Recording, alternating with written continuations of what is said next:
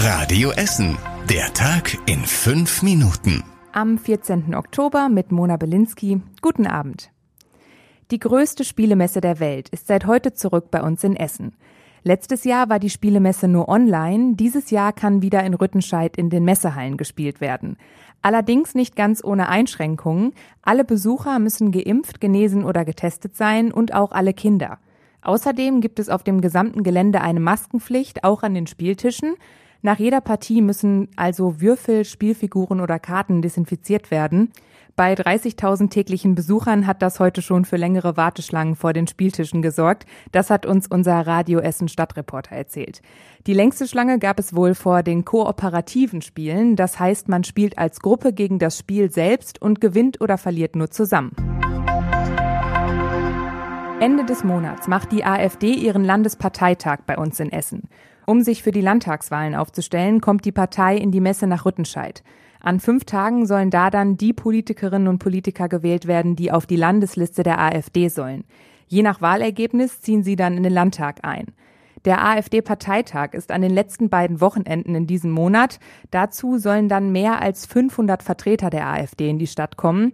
Bei der Polizei wurden deswegen schon erste Protestaktionen für diese Zeit angemeldet.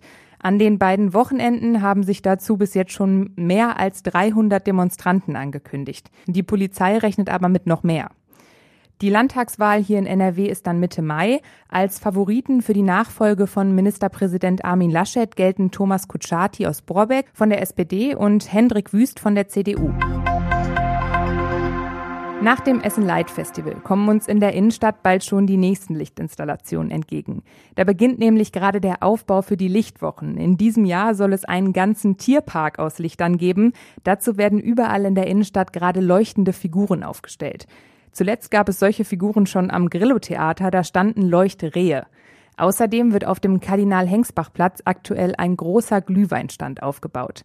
Die Lichtwochen, die starten dann am letzten Sonntag des Monats. Da haben dann auch alle Geschäfte hier bei uns offen und es gibt ein großes Feuerwerk auf dem Kennedy-Platz. Dann wurden heute im Kruppwald in Bredeney 150 junge Bäume gepflanzt. Damit schließt ThyssenKrupp eine 700 Quadratmeter große Lücke. Die ist 2014 durch den Sturm Ella entstanden. Die Bäume, die bei uns gepflanzt wurden, sind Teil einer Aufforstungsaktion. Die macht ThyssenKrupp auch in anderen Ländern heute, zum Beispiel in Ungarn und in Polen. Im kommenden Jahr soll es dann noch mehr solcher Baumpflanzungsaktionen geben. Gute Nachrichten gibt's für alle Pendler unter euch. Ab Samstag fährt die S6 nach Düsseldorf wieder wie gewohnt. Im September waren in einem Tunnel Schäden gefunden worden. Die sind vermutlich durch das Hochwasser im Juli entstanden. Deswegen war die Strecke zwischen Kettwig und Ratingen drei Wochen lang gesperrt. Noch fahren auf der Strecke Ersatzbusse. Ab Samstag fährt die S6 dann aber wie gewohnt ohne Einschränkungen von Essen bis nach Düsseldorf durch.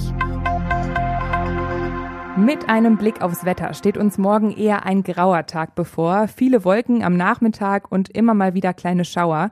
Am Abend kann es dann noch mal kurz ein bisschen freundlicher werden. Es gibt ein bisschen Sonne und maximal 14 Grad. Das war's mit den aktuellen Nachrichten von heute. Die nächsten aktuellen Nachrichten bei uns aus Essen gibt's dann morgen früh ab sechs hier bei uns in der Radio Essen Frühschicht. Ich wünsche euch noch einen schönen Abend und bis morgen. Das war der Tag in fünf Minuten. Diesen und alle weiteren Radio Essen Podcasts findet ihr auf radioessen.de und überall da, wo es Podcasts gibt.